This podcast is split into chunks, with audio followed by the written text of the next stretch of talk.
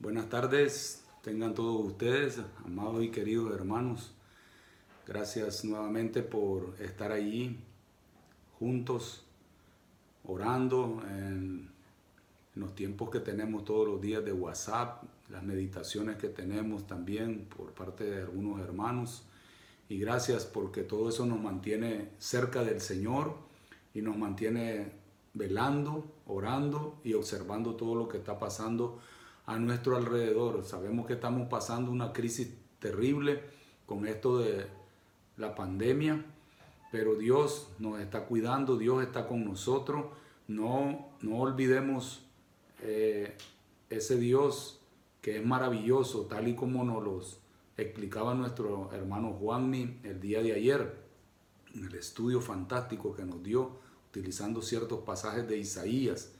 Gracias nuevamente por porque esas palabras nos mantienen cerca del Señor. No importa lo que esté sucediendo, Dios como soberano que es, tiene control absoluto de todo lo que pasa alrededor de nosotros sus hijos.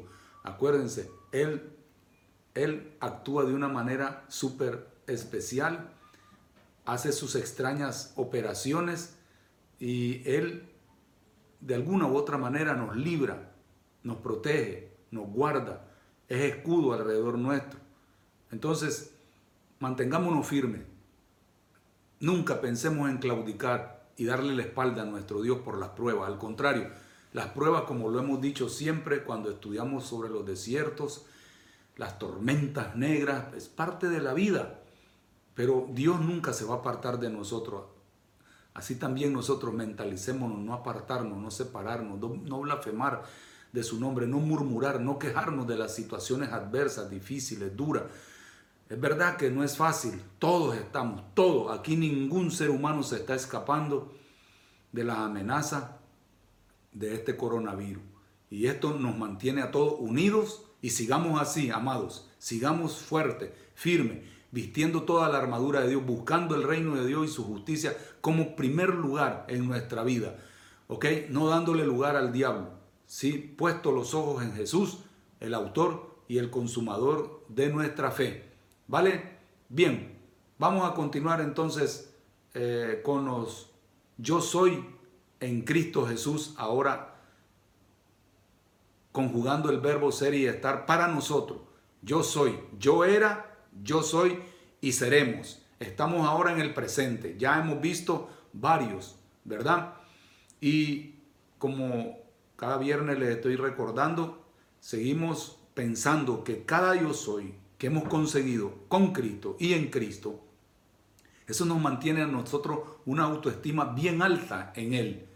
¿Para qué? Sí, para ser de bendición, no para, para mm, tratar mal a nuestro prójimo. No, no, no, no. Esa esa nueva criatura que somos, ese nuevo ser, ese nuevo ADN que tenemos en Cristo, eso mantiene nuestra autoestima bien alta, pero para bendecir, no para maldecir, no para hacer sentir mal a nadie, no para perjudicar a nadie. Acuérdense, somos para bendición, como dice el apóstol Pedro, ¿ok? Somos para bendición. Metámonos eso en la cabeza, ¿vale? Muy bien. Entonces, Acuérdense, cuando la autoestima está equilibrada, nivelada por lo que Cristo ha hecho en nuestra vida, limpió nuestro pasado. Vamos a decir así, limpió nuestro historial Jesucristo con su sangre. Entonces ahora nosotros empezamos una nueva vida. Tenemos una nueva creación. Fíjense. Entonces todo eso nos ayuda a nosotros a mantener un complejo, un complejo como persona cero inferioridad. Al contrario, siempre andamos, como le digo, en todo lo alto. ¿Por qué? Por la gracia de Dios. Bendita la gracia de Dios que nos alcanzó y nos ha puesto en una posición de verdad de primer nivel.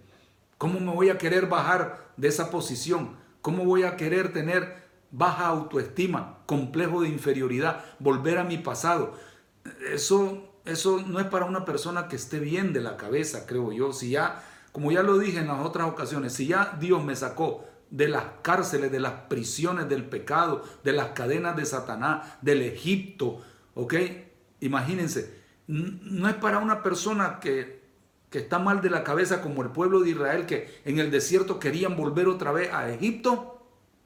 Y quiero decirle una cosa, lamentablemente cuando estamos en las pruebas, en las luchas, pasando túneles largos, difíciles, que son esos túneles, vamos a decir metafóricamente, son pruebas económicas, desempleo.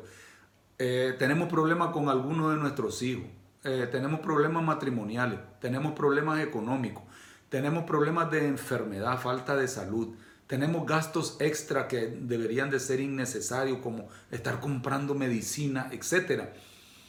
Todos esos túneles, por largo que sean, ahí te va a ir acompañando el Señor. Y nunca pienses en meter la reversa por lo que eres. Acuérdate, tú eres un hijo de Dios, tú eres un nuevo ser, eres una nueva criatura, has nacido de nuevo. Entonces todo eso a mí me mantiene puesto los ojos en Él, fijados en Él, agarrado de Él, poniendo la mira en las cosas de, arriba, no en las de la tierra, como nos exhorta el apóstol Pablo. Entonces, amados, Sigamos adelante entonces. La autoestima de mucho valor por lo que ha hecho Cristo sí en nosotros. Antes éramos nada, ¿sí? Nada, nada, nada, nada. Fíjense, eh, estaba leyendo nuevamente, ¿verdad? Las epístolas, las epístolas a los Corintios y acuérdense que eh, el apóstol Pablo, como estableció esta iglesia, una iglesia problemática, se volvió, ¿verdad? Apenas el apóstol se fue a otra misión, como apóstol que era, iba a lugares lejanos a predicar el Evangelio, dejó encargados a ciertos pastores en esta iglesia de los Corintios y se dividió. Y Pablo, preocupado por esta iglesia, por esa situación, por la abundancia de pecado que había, de carnalidad, etcétera, invasión también de, herejes que estaban haciendo apostatar a la iglesia, ¿sí? Entonces, eh, leyendo yo la epístola, fíjense, el apóstol Pablo le hace un recordatorio a esta iglesia y creo que es para todos nosotros porque es palabra de Dios, para que no se nos suman, no se nos suban, perdón, los sumos. Es verdad que somos nuevas criaturas, criaturas somos hijos de Dios, tenemos un, un ADN espiritual súper, súper especial porque es el ADN, la naturaleza de Cristo en nosotros el Espíritu Santo en nosotros, la mente de Cristo, sus pensamientos, su voluntad, sus intenciones en nosotros. Entonces Pablo se lo dice todo esto a esta iglesia. Es interesante porque él quiere que vuelvan otra vez al camino, al camino de la santidad, al camino recto, a lo que le agrada a Dios, a que anden haciendo su voluntad. ¿Sí? Evitando al diablo, evitando los placeres mundanos y los placeres carnales. Si no les dice, los que practican tales cosas no heredarán el reino de los cielos.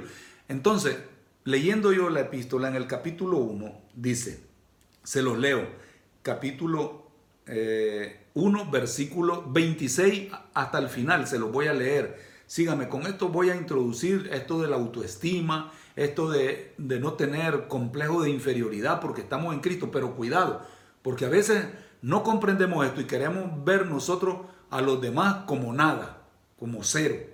¿Sí? un cero a la izquierda. Cuidado, esos tratos hacia nuestros hermanos no son correctos. Y era lo que pasaba en esta iglesia, los corintios. Sí, había como una rivalidad entre los hermanos. Por eso habían cuatro grupos, cuatro grupos de personas habían. Entonces eso no debe ser así, se trataban mal.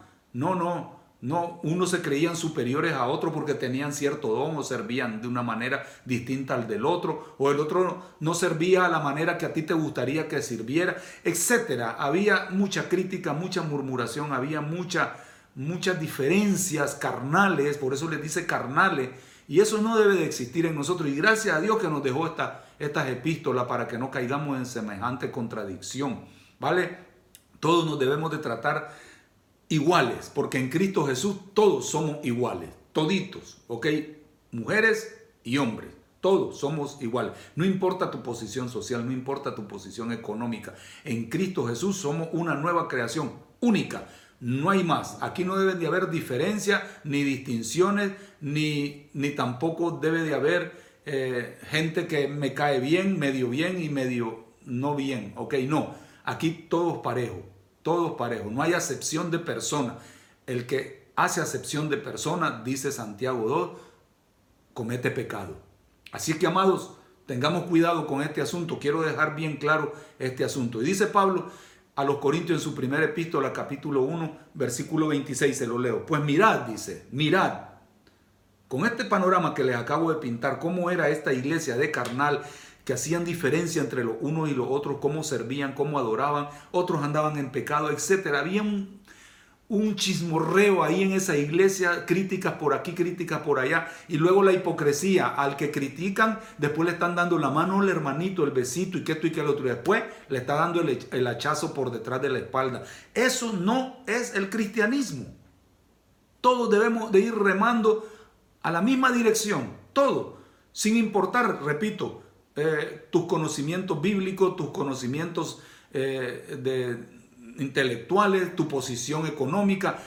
En Cristo todos somos una familia, una, y todos debemos de estar unánimes, como le dice Pablo en el capítulo 1, unánime, un mismo pensamiento, si no, entonces estamos imitando esta iglesia carnal y eso no le agrada a Dios.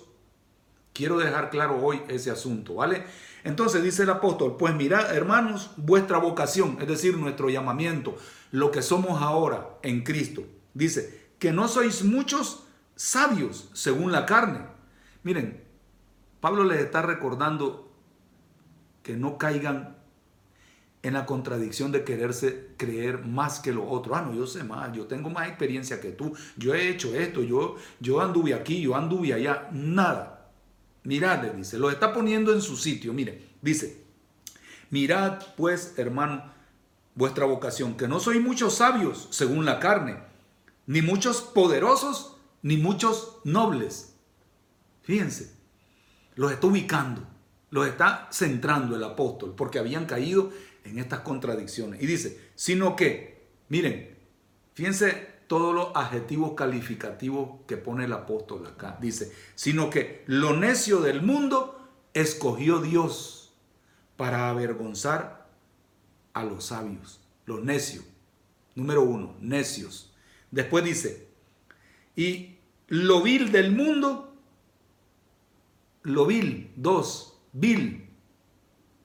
Y lo menospreciado, tres, menospreciado, escogió Dios. Eso éramos tú y yo. Y a veces no nos gusta que nos digan estas cosas y nos recuerden estas cosas. Repito, tres cosas. Miren, dice, lo necio, lo débil, lo débil, me había pasado uno, sí, perdón. Dice, lo necio, lo débil, lo vil, lo menospreciado. Y dice el quinto, y lo que no es para deshacer lo que es. Eso éramos nosotros. Cinco cosas. Fíjense. Entonces Dios nos escogió a nosotros en esa condición, con esos calificativos tan feos. Pero, pero dice, fíjense, a fin de que nadie se jacte en su presencia, dice el versículo 29. Nadie se jacte. Nadie se sienta superior a los demás. Nadie discrimine a los demás. Nadie rechace a los demás. Nadie se jacte. Tú no eres más ni menos. Todos somos iguales. Miren, solo porque yo soy pastor de la iglesia, tengo que machacar a los demás, hacerlos sentir mal. No, no, no, no, no, no, no. Todos debemos de ser ejemplo de humildad, de humildad, acuérdense. Y dice, mas por Él estáis vosotros en Cristo Jesús, por Dios. Él nos escogió lo necio, lo vil, lo menospreciado, lo débil. Fíjense ustedes, lo que no es, no éramos, ahora somos.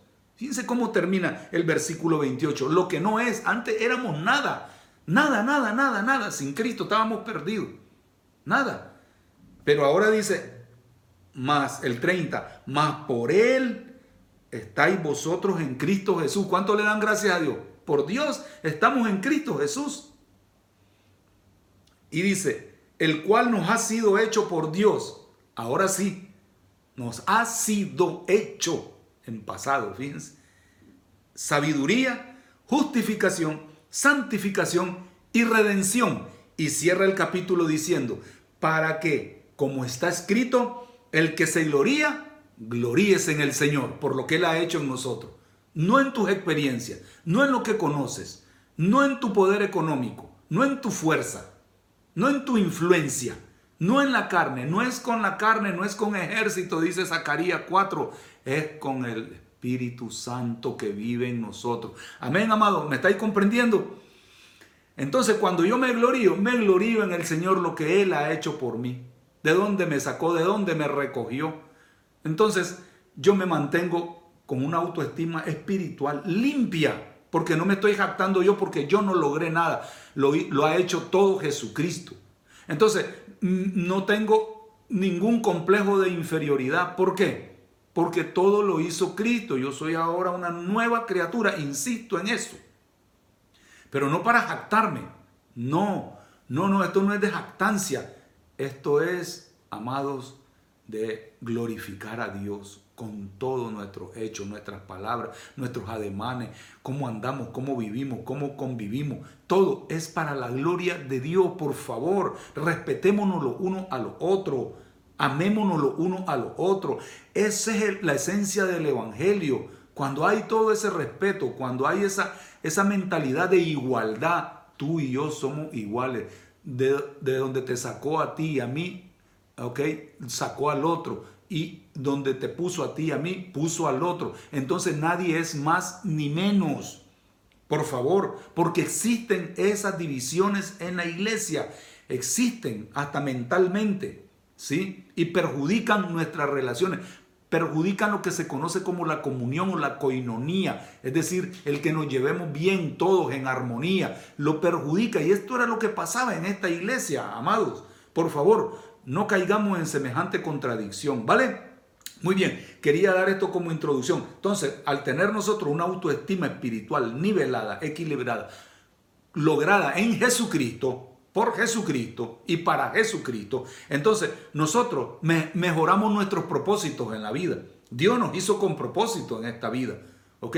Dios nos sacó de donde nos sacó con un propósito en esta, en esta vida. ¿Para qué? Para que seamos de bendición para que nosotros compartamos con la gente que no tiene a Jesucristo y no conoce a Jesucristo todas estas grandezas, todas estas bellezas del Evangelio. El Evangelio, la buena noticia, la gente tiene que saber esta buena noticia. Ese es el propósito fundamental, principal, que nosotros, todos los hijos de Dios, los lavados en la sangre del Cordero, ahora le compartamos a la humanidad entera. Mira, Él me ha dignificado, Él me ha dado una nueva naturaleza, tengo un nuevo yo, una nueva personalidad, soy un nuevo ser por la gracia de Jesucristo. No quieres tú salir de ese vacío, de ese pantano, de ese pozo cenagoso donde estás metido, quieres venir a Cristo. Prediquémosle el Evangelio a la gente. Dile, salte de ese engaño, de esa mentira, de esa falsedad, de la idolatría o de cualquier otro vicio o pecado. Mira, la Biblia habla claramente de eso. Dile, yo era, ahora puedo decir, ahora soy. Eso es lo bonito de conjugar el verbo ser y estar en el cristianismo. Yo era, yo fui, yo creía, yo pensaba, etcétera. Yo estaba. Sí, ahora estoy, soy y vivo para la gloria de Jesucristo. Y me glorío en Él, porque Él ha hecho todo. Ha vencido al diablo, ha vencido a los demonios, ha vencido el pecado ha vencido a la muerte, ha vencido este mundo.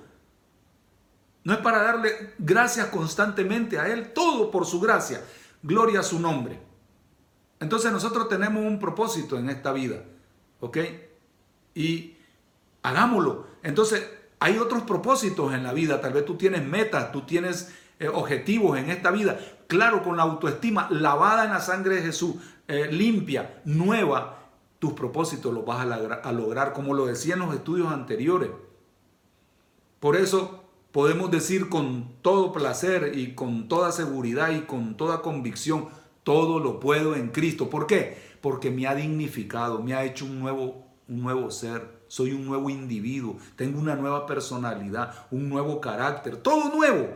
Todo le encanta nuevo al Señor y así nosotros deberíamos de siempre estar buscando solo lo nuevo. ¿Por qué voy a ponerme ropa vieja? ¿Por qué voy a ponerme ropa que, que está andrajosa? No, eso era nuestro pasado. No recojamos otra vez esas basuras. Estamos en lo nuevo. A quien no le gusta estrenar siempre una cosa nueva, ¿verdad? Es bonito, claro.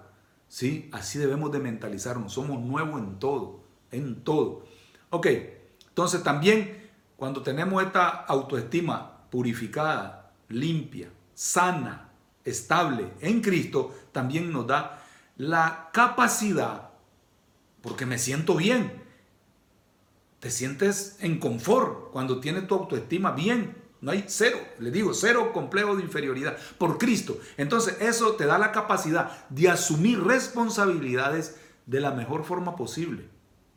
¿Por qué? Porque estás agarrado de Cristo, estás seguro en Él, estás anclado en Él y Él te acompaña todos los días, las 24 horas del día. Entonces eso te da una seguridad y una capacidad de asumir cualquier reto. Fíjense qué bonito el cristianismo, oye.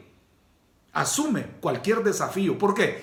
Porque sabes que el Todopoderoso va como un gigante delante de ti, mira. Y viene también en la retaguardia, y viene a la derecha y a la izquierda, y en todo lo alto, y en las plantas de los pies. Ahí va Él, porque Él es todo, todo. Por eso nos da esa capacidad de asumir cualquier reto. ¿Por qué? Porque estoy confiado en un Dios todopoderoso. Amén. Fíjense qué bonito todo esto de la autoestima en la vida cristiana, pero lavada en la sangre de Jesús. Y hoy les comparto una más. Cuando nosotros tenemos esa autoestima equilibrada, nos da seguridad. Oigan bien qué bonito. Seguridad. Al hablar, al actuar y al decidir. Tres cosas. Nos da seguridad. No estoy así yo dudando, ni titubeando, ni vacilando, ni bajando la cara, la, la cabeza ¿Me entiendes? No, te da seguridad al hablar, al actuar y al decidir, a tomar decisiones. La vida es seria y hay que tomar las decisiones y las actuaciones y todo lo que decimos en Cristo. En Cristo. Él es todo para nosotros. Todo, todo, todo, todo, todo. Óiganlo bien. Es que muchos creemos que es cristianismo es solo irse a meter a un recinto que le, le llamamos malamente iglesia, ¿ok? y allí cantar, orar, recoger unos cuantos centavos, oír una, una palabra e irnos. No, el cristianismo es más, es esto que estoy explicándole, es más, el, cristianismo es, es algo que se lleva dentro, una relación personal con Dios. El cristianismo no es ritos, no, es tener comunión con este ser supremo que se llama Jesucristo todos los días. Y eso te va a dignificar, te va a dar una seguridad en todo lo que haces, en lo que hablas, en lo que decides. ¿Por qué? Porque todo lo haces con Él. Y todo lo haces también para Él y por Él.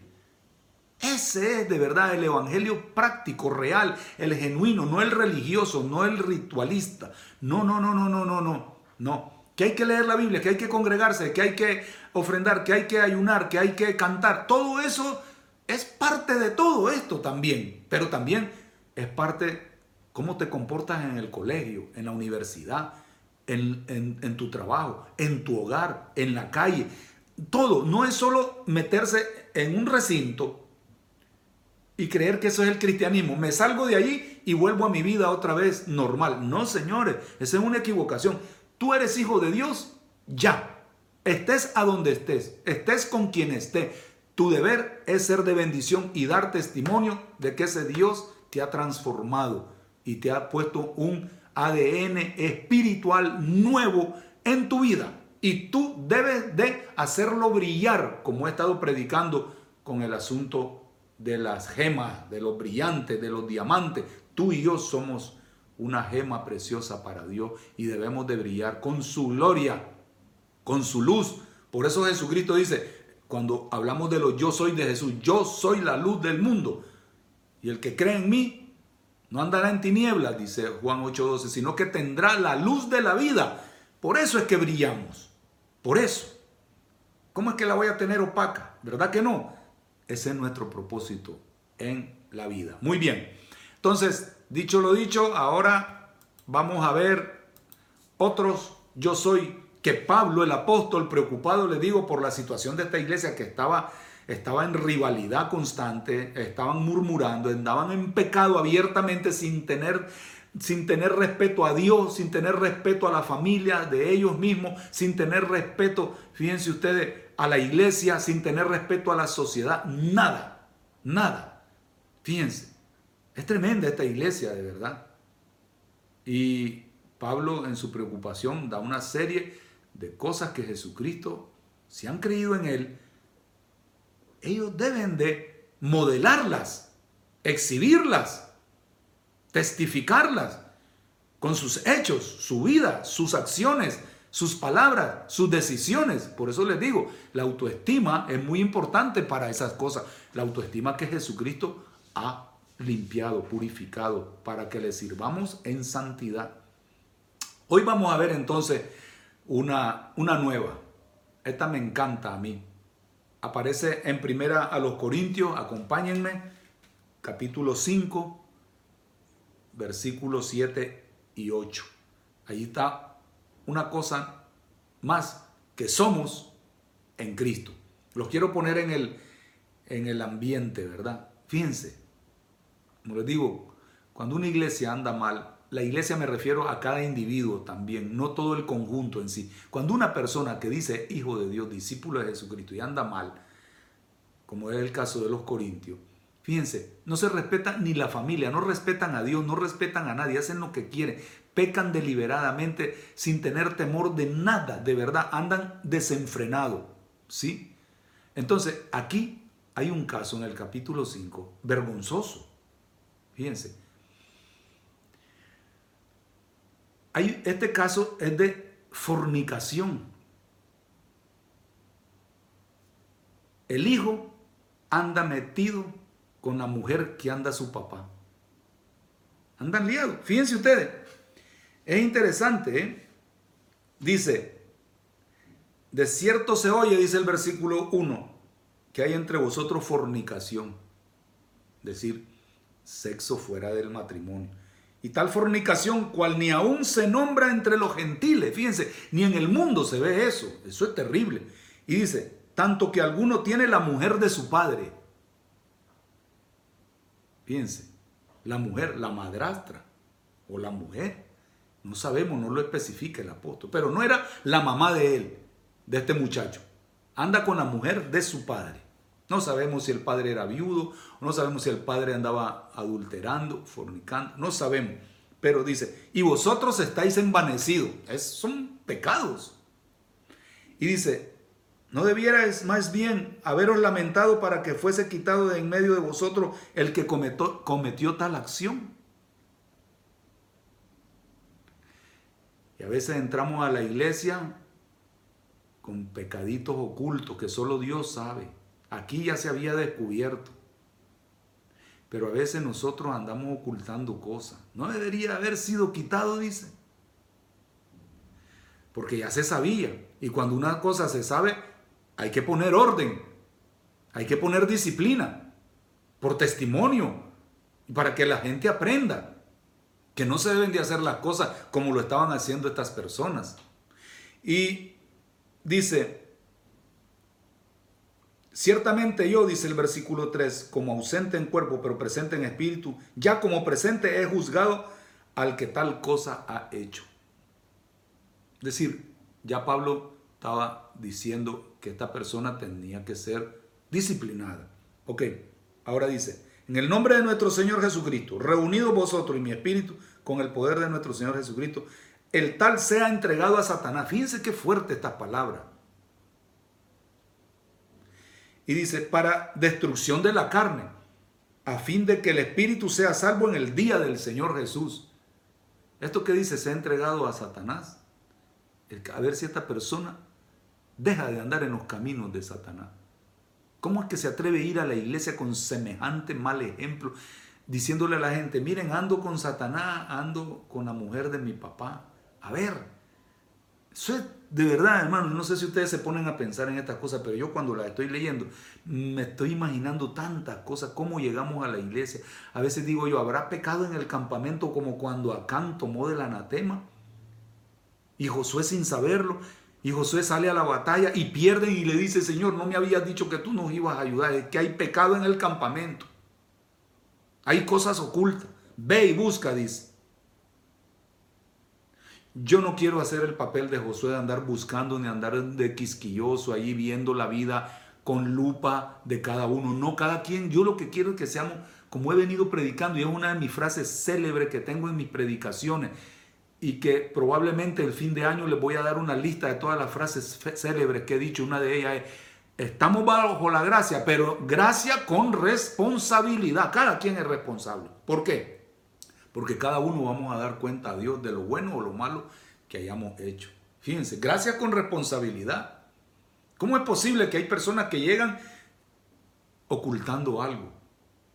Y yo no estoy juzgando, es que me preocupa esa situación por las personas afectadas. Y que a veces nos perjudica a nosotros, nos salpica esa maldición a nosotros como salpicó a Can al pueblo de Israel cuando Josué estaba al frente. Cuidado, por eso debemos eh, ocuparnos en nuestra salvación con temor y temblor, como dice el apóstol Pablo a los filipenses en capítulo 2. Ocuparse, ocuparse, dedicarse a nuestra salvación, a cuidarla, a protegerla. ¿Sí? Porque si no, vamos a contaminar a los demás. Dice el, versículo, el versículo 6. No es buena vuestra jactancia, le dice a la iglesia. Porque la iglesia parece ser que pasaba, no le, le daba igual. ¿Sí? No es buena vuestra jactancia. ¿No sabéis, dice, que un poco de levadura leuda toda la masa, la corrompe, afecta a los demás, influye en los demás? hace daño a los demás. ¿No sabéis? Les dice. El estudio de hoy es de eso, amados hermanos. Que nosotros sepamos cómo entramos en lo que llamamos casa de Dios. Cuando se congrega toda la iglesia, cada uno de los hermanos. ¿Cómo llegamos? Sin temor a Dios. Si llegamos en pecado, no te da, no te da, como te dijera yo, eh, no te da temor de que por tu testimonio, si alguien lo sabe o no lo sabe, pero Dios sí lo sabe, vaya a afectar a todo el grupo. Pongámonos a pensar en esas cosas. ¿Cuándo vamos a dejar algunas cositas ocultas que tenemos? Que andamos ahí escondiendo. ¿Cuándo? ¿Cuándo? De Dios no nos podemos ocultar. Por eso me encantó lo que decía nuestro hermano Juan y ayer de la grandeza de nuestro Dios ¿ah? que agarra la agua con sus tres dedos. Y que nosotros somos nada, como le dice Pablo aquí, ya lo leí en el capítulo 1 en la introducción. Somos como el menudo polvo que está en las balanzas. Han ido ustedes a comprar eh, cualquier grano, cereal. Ahora los venden empaquetados, pero hay tiendas donde tú dices, me das un kilo de maíz, un kilo de frijoles o habichuelas, etcétera y queda en la balanza el menudo polvo. Así somos nosotros. No nos jactemos. No es buena vuestra jactancia. Si andas mal, hay remedio. Confiésate. Arrepiéntete. Como prediqué el domingo. Miren, el rey Manasés, de verdad, terrible. Pero cuando alguien se quebranta delante de Dios, Dios no te va a condenar, Dios no te va a juzgar, Dios no te va a rechazar, Dios no te va a acusar, Dios te va a recoger, te va a perdonar, te va a lavar con la sangre de Jesucristo que sigue activa y habla mejor que la de Abel, dice la palabra de Dios en hebreo. Así es que si andamos en pecados ocultos así, díselo al Señor, este es mi problema. Quítalo. No es buena mi jactancia. Porque yo me estoy comportando con levadura, como levadura, estoy influyendo. Las levaduras hacen que la masa se hinche, se infle. Es una bacteria buena, así entre comillas, para que tengamos el olor del pan, que el pan se, se esponje. En ese sentido es bueno, pero aquí es en negativo, porque la levadura hace que la masa se, se expanda, es decir, se extienda la bacteria. Es como cuando el refrán que decimos, una manzana podrida pudre a las demás. Dios quiera, es mi oración. Cuando estoy haciendo estos mensajes, digo, no, Señor, en nuestro grupo, en nuestro pequeño rebaño, en nuestra pequeña misión, ¿sí? No hay manzanas podridas. Amén. ¿Se unen? No hay manzanas podridas. Y dice, no es buena vuestra jactancia, no sabéis que un poco de levadura leuda toda la masa, la afecta todititita. Y dice, limpiaos, dice. Miren lo que está diciendo el apóstol a esta iglesia, limpiaos, con semejante. Este es uno de los ejemplos de esta iglesia que andaba mal. Uno, este, y es grueso. Limpiaos pues de la vieja levadura ¿Cómo es posible que andemos nosotros con vieja levadura si ya le, me acabo de, de dejar como cinco minutos diciéndole que a Dios le gusta todo nuevo? ¿Cómo voy a ir yo con lo viejo, con lo pasado, con lo inmundo, con lo sucio? ¿Me estáis comprendiendo, amados? Limpiado. ¿Y cómo se limpia uno? Pues reconociendo sus fallas, sus errores, reconociendo uno sus pecados. ¿Sí? Y decirle, Señor, aquí estoy, mira, me estás diciendo esto, me quiero limpiar de esto, esto, esto, esto, aquello. Me confieso. Así lo dice el Proverbio 28:13. El que confiesa sus pecados y se aparta, alcanza misericordia. El que no, no, obviamente. Sigue su vida y sigue contaminando a su familia, contagiando su, su, propia vida. Eh, su relación con Dios no es buena, que eso es lo peor de todo. Y donde vaya, va contagiando, va contaminando, miren, y dejando un mal ejemplo de lo que es el Evangelio, porque ese no es el Evangelio. Y luego estas personas que andan mal dicen, ¿tú eres cristiano? Sí, yo soy cristiano, ¿sí? Como Jonás, se echó a dormir, huyó de la presencia de Dios, no quiso hacer la voluntad de Dios, se metió en el barco, contaminó a los demás, por causa de él el barco se partía, etcétera, etcétera. Y él seguía dormido. Dormilón le dice, levántate. Está afectando a los demás. Ah, no, pero le pregunta, ¿tú quién eres? ¿De dónde vienes? ¿Qué es lo que... Ah, no, yo soy hebreo. Ah, sí, soy evangélico de la iglesia fulana de tal. ¿Sí? Y temo, dice a Jehová Dios. Ajá. Ni él se lo creía, vaya. Así tienen mucho el vocabulario evangélico bien elaboradito. Y la gente dice, ¿cómo va a ser posible? Ya después él confiesa por causa mía, es que ha venido esta tempestad en el mar, échenme en el agua, dice ya. Ya me quiero desaparecer, me quiero morir. Esa es la actitud que toma una persona que no quiere reconocer al 100% sus errores. Quítenme de en medio. Ajá, échenme al agua, si ya me quiero morir. No, no, amado, no son esos los caminos. No, no. Por favor, meditemos en lo que estoy diciendo. Limpiémonos. Y tú sabes de qué te tienes que limpiar. Y no es con jabón ni con detergente, sino a tu manera, como dice, como dice el profeta Jeremías. La mancha de tu pecado no se quitará si te, si te quieres lavar con jabón o con lejía, dice. No se quitará lo que hacemos a mi manera. Ah, le, hago tres lecturas bíblicas, hago tres oraciones, ah, y vuelvo otra vez a mi andar. No, no, no, no, no, no, no, no. Es arrepentirse, quebrantarse, humillarse, confesar los pecados por nombre y decirle, Señor, esta es mi situación. Lávame con la sangre, no con los ídolos, no con mis rezos, no con mis oraciones, no con mi dinero que a veces queremos comprar a Dios y tapar como decimos, el, eh, eh, el, sol con un dedo. No, señores, olvidémonos, eso es hacerlo a tu manera, a la manera de Dios, a la manera de Dios. Y este es un tema muy amplio, de verdad, esto de la limpieza. Dice, Limpiados pues de la vieja levadura. ¿Cuántos están limpios de la vieja levadura? La, la, vida pasada. Acuérdense que traemos un montón de cosas, como lo he dicho, como la cebolla sale de la tierra, llena de tierra. Así veníamos todos. Y, a medida que vamos caminando en Cristo y creciendo como discípulo obediente, Dios nos va quitando esas capas con su palabra, porque la palabra es la que santifica y la va quitando. Limpiemos, dile Señor, sigue quitando capa, poda para que tenga fruto, Señor. Púleme. Fíjense qué bonito. Y dice, para que seáis nueva masa, seáis. Esto es lo que somos ahora en Cristo. Nueva masa. ¿Cuántos dicen amén? Yo no me quiero contaminar, no me quiero contagiar. Yo, a ver, ¿alguno de ustedes se quiere contagiar de coronavirus? ¿Ah? A ver, quítate la mascarilla. No te laves las manos cuando sales a la calle.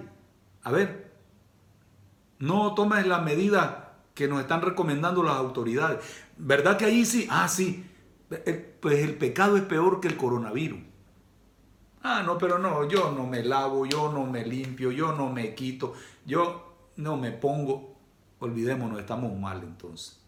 Dice, Vuelvo a leer el 7. Limpiado pues de la vieja levadura. Y el pueblo de Dios que me está escuchando dice que Amén. Así sea, Señor. Heme aquí. Quiero estar limpito, limpito, sin capas sucias en mi vida. Quiero estar vestido de lino fino, blanco y resplandeciente para tu gloria, porque quiero brillar con tu gloria. Amén. Y dice, para que seáis nueva masa sin levadura. Miren, yo lo tengo marcado con un color especial, lo que sigue, como sois. Sin levadura, como sois. Porque Cristo nos ha hecho nueva masa, sin levadura, amados, por favor. No andemos jugando al cristianismo, no. En tu diario vivir, donde estés, donde vayas, ahí va a ir el Espíritu Santo contigo. Eres sin levadura. Mentalízate, eres nueva masa. Nueva, nueva, nueva, nueva. Qué lindo, qué precioso. De verdad les digo, cuando ya el, marcador del tiempo se va llegando ya a su límite. Digo yo, ¿cómo es que se va a acabar? Me gustaría seguir, no me quiero salir de Cristo, no me quiero salir de su palabra. Es tan lindo, es tan bello. ¿Cómo es posible que de repente, por un plato de lenteja, como se dice metafóricamente, abandone todo lo que ha alcanzado en Cristo? ¿Ah? Dice, porque nuestra Pascua, que es Cristo, ya fue sacrificada por nosotros. Y en la Pascua, acuérdense, tenía que salir el pueblo de Israel rápido con la masa sin levadura. Y hacen la fiesta de los panes sin levadura en la Pascua. Los judíos, hasta el día de hoy, los que están en el judaísmo. Pero la nuestra ya fue, ya fue celebrada en Cristo. Cristo hizo todo por nosotros. La Pascua significa que el ángel del juicio no nos va a matar, no nos va a hacer daño, porque la sangre del cordero está en los dinteles de nuestra puerta, es decir, nuestras puertas de entrada, los ojos, los oídos, la nariz, el olfato, el tacto, el olfato, todo. Está blindado con la sangre de Cristo. Así está blindada tu vida. Ya fue celebrada. Estás limpio. Eres intocable ante los ojos del Señor, del ángel del juicio, de la muerte, de la destrucción. Eres intocable. Valora eso, por favor. Eso es lo que ha hecho Jesucristo. Esa es la Pascua. Ese es el Cordero Pascual. Jesucristo nos libera de las garras de Faraón, del diablo, de los demonios, de su ejército, de Egipto, del mundo. Nos ha librado. Fíjense qué linda está toda esa enseñanza. ¿La valoran? Amén. Versículo 8. Con ese término. Así que, sabiendo estas cosas que le estoy compartiendo, así que celebremos la fiesta. ¿Cuál fiesta? ¿Cuál? La nueva masa que somos, sin levadura.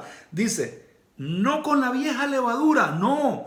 Nosotros los cristianos estamos de celebración en celebración todos los días, de verdad, qué bonito. Qué bonito estudiar la Biblia todos los días, levantarse, lo primero que ponemos es alabanza en los ordenadores o en los móviles. Qué bonito de verdad tener un libro para estar meditando en la palabra de Dios constantemente o si no si no tengo tiempo de oír alabanza porque estoy en el trabajo, no tengo tiempo para leer ahí en el trabajo, si no tengo tiempo para hacer otras cosas, pues me pongo a orar mentalmente. Estoy haciendo mi trabajo, pero orando, eh, tarareando una canción en la mente, qué sé yo. Estamos constantemente conectados a Cristo.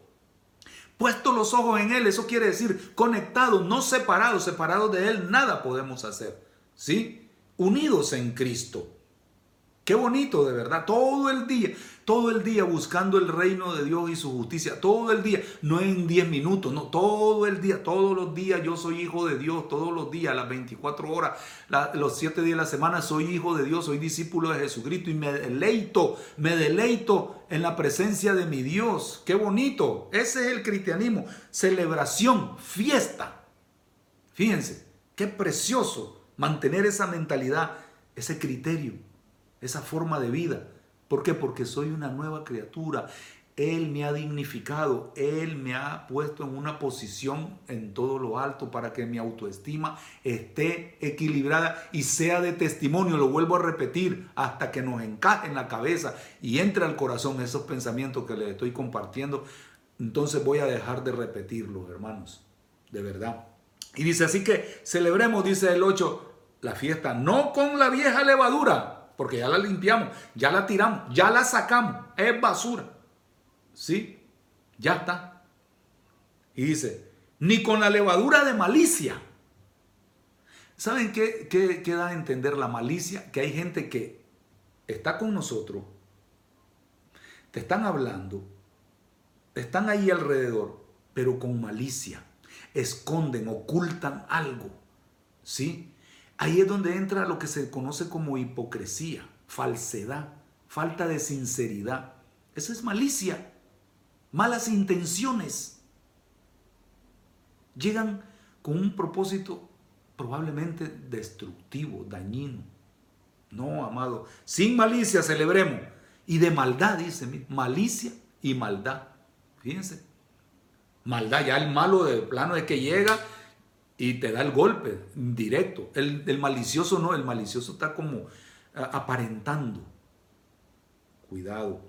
Si no, aquí viene la palabra bonita. ¿Cómo vamos a celebrar esta fiesta diaria? No solo el domingo, amados. No solo los viernes. No solo en las reuniones cuando oímos los audios de nuestros hermanos. No. Sino todos los días con panes sin levadura. Sin gérmenes. Sin bacterias. Para que no se pudra la masa. Para que no se infecte. Para que no haya mala influencia. Para que no haya carnalidad para que todos andemos en el poder del Espíritu Santo. Amén o no amén. Amén. ¿Te apuntas? ¿Te apuntas a ese andar? En ese caminar, dice, en esa fiesta, ¿te apuntas? Yo quiero estar en esta fiesta así, con hermanos sin levadura, sinceros. Dice, sin levadura, panes, panes, esos panes somos tú y yo, metafóricamente. Somos panes, nueva masa, sin levadura sin, sin pecado, sin mancha. De sinceridad, sincero, nada de malicia, nada de maldad, sincero. Hola hermano, hola hermana, vamos a celebrar, vamos a cantar juntos, vamos a adorar juntos, vamos a quebrantarnos juntos, vamos a, aprender juntos, vamos a comer juntos, sin malicia. Ellos comían para irse a emborrachar. Capítulo 11 de esta epístola. Y hacían muchas cosas, les digo, todo al revés. Se olvidaban de las palabras del apóstol. ¿Cómo es posible eso? De sinceridad dice, y panes de verdad. De verdad. ¿De qué he estado hablando los últimos domingos? Gracia y verdad las trajo Jesucristo. Muchos solo quieren gracia. Ay, el hermano mucho regaña, que esto y que el otro. El hermano solo vive diciendo, tirándonos de la oreja, dándonos, otros dicen, no vea, las pedradas estuvieron duras. Otros dicen, no vea, la paliada. Eh, no.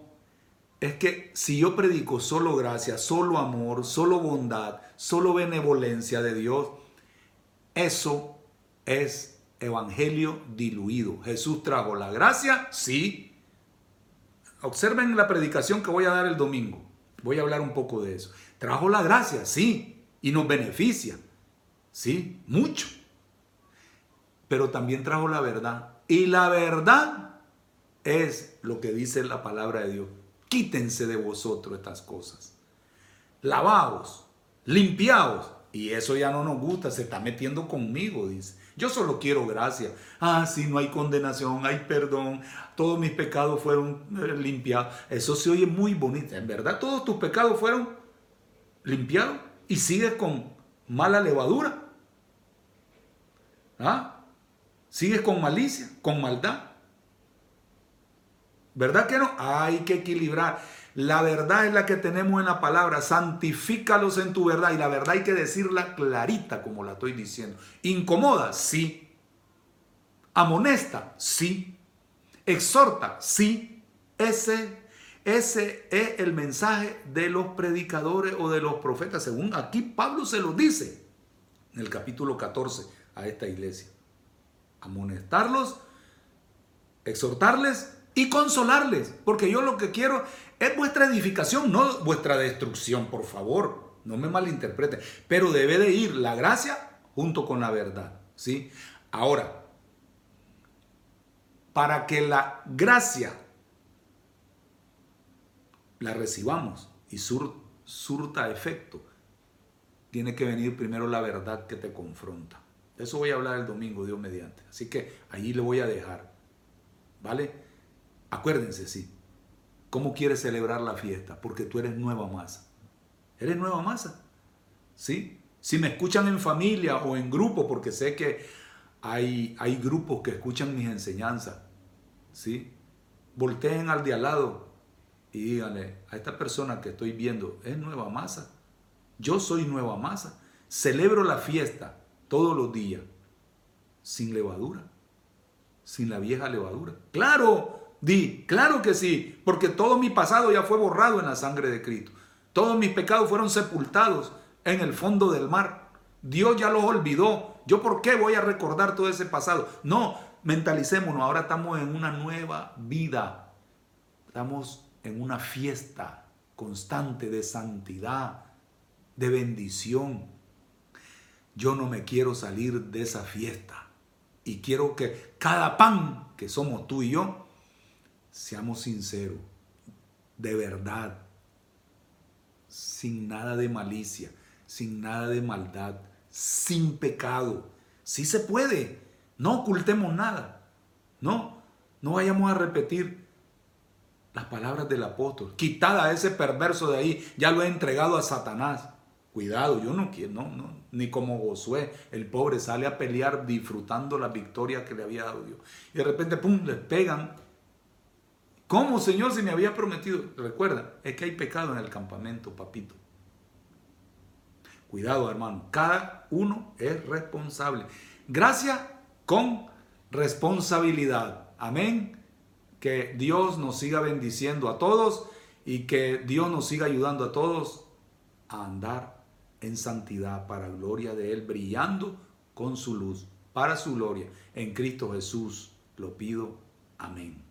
Dios les bendiga.